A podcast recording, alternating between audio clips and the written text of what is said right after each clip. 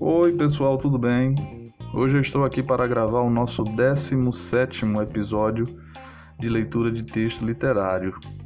Vamos lá então?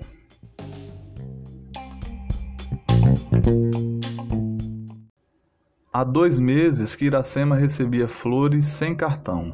Colocava tudo nas jarras, vasos, copos, mesas, janelas, banheiro e até na cozinha. Quando o marido lhe perguntava por que tantas flores todos os dias, ela sorria. Deixe de brincadeira, Epitácio. Ele não percebia bem o que ela queria dizer, até que um dia. Epitácio, acho bom você parar de comprar tanta flor. Já não tenho mais onde colocar. Foi aí que ele compreendeu tudo. O quê? Você quer insinuar que não sabia que não sou eu quem manda essas flores? Foi o diabo.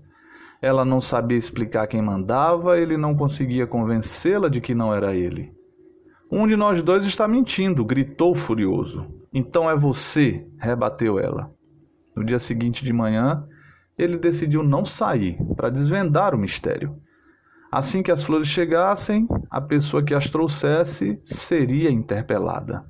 Mas não veio ninguém.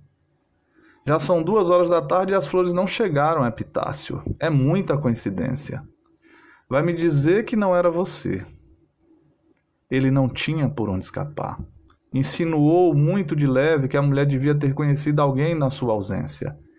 Ela chegou a chorar e se trancou no quarto. A discussão entrou pela noite até o dia seguinte. Epitácio saiu cedo, sem mesmo tomar café.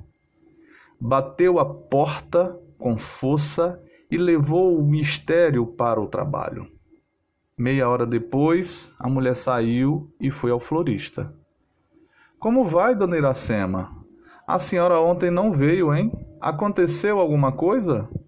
À noite, Epitácio viu as flores e não disse uma palavra. Mas a mulher não parou. Seu cínico, bastou você sair para as flores aparecerem e ainda tem coragem de dizer que não foi você?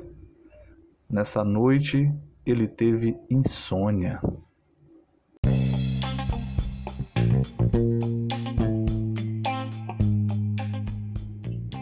O texto lido é intitulado As Flores e é do escritor Leon Eliachar.